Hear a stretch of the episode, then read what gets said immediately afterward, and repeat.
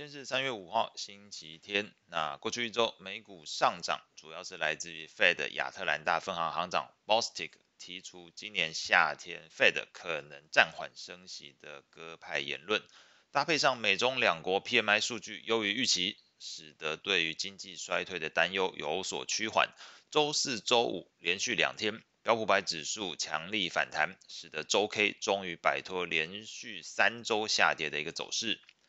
在技术面上，标普百指数上周四的起涨点恰好就是年线。那我们这边是看两百日均线，大约是三九四零的一个位置。然后周五是直接开高，收复了季线，那大约是在三九八七。我们这边是看这个五十日均线。那最后收盘价呢，也就是周五收盘价是收在四千零四十五点六四哦。那离月线二十日均线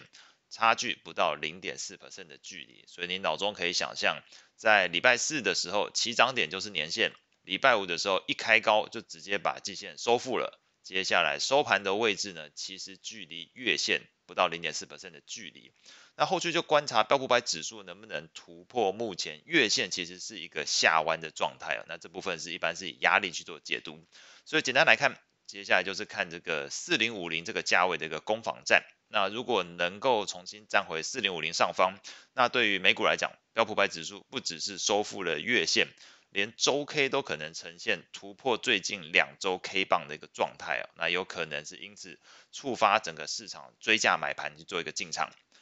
类股部分，过去一周标普的十一大类股只有两个下跌，分别是公用事业和必需消费。那有观察到这个 Costco 好市多，它最新一季的财报营收是不如预期，这一部分恐怕还是会让市场对于美国民众的消费力有些感到不安。另一方面呢，过去一周涨幅最强的三大类股分别是原物料、工业以及能源类股。这三个类股基本上呼应了这个美中两国 PMI 数据的一个亮眼表现，都属于其实都属于所谓的经济复苏题材才会有的受惠类股。那刚好呃呼应到这最近的经济数据表现确实如此，那也是一扫掉了整个市场对于经济衰退这件事的担忧。至少从类股表现上来看，过去一周原物料、工业、能源这理论上是经济复苏的一个题材。在观察整个市场情绪面的部分。数据情况可能会让大家感到有些意外哦。那整个 CNN 的恐惧贪婪指标，从前一周的贪婪其实是下降到了中性，那指标读数从六十下滑到五十五。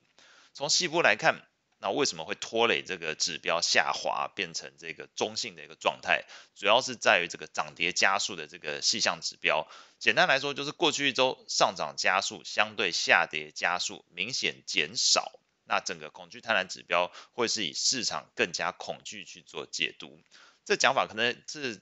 技术上来说是如此，但是我们换个角度去看，换个角度看就是我们去比较标普百指数的 ETF SPY，跟换一个方式叫做等权重的标普百指数 ETF，它是 RSP，过去一周表现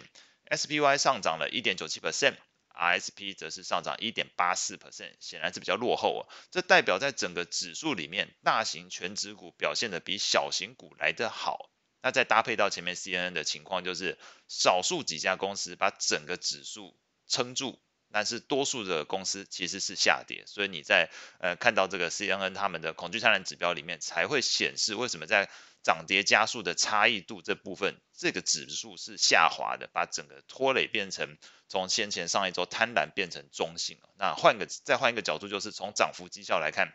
这个市值加权会比等权重来得好。所以很白话的来讲，就是最近市场的反弹，如果投资人是买大不买小，这个绩效反而会比每一个都买一点来得好。这个是整个目前在市场情绪面的部分来说，呃，情绪面看起来指标读数是下滑，但是如果你细部来看，其实会发现整个市场其实最近这个反弹在追进的项目都是在全指股的部分、大型股的部分。债券市场部分，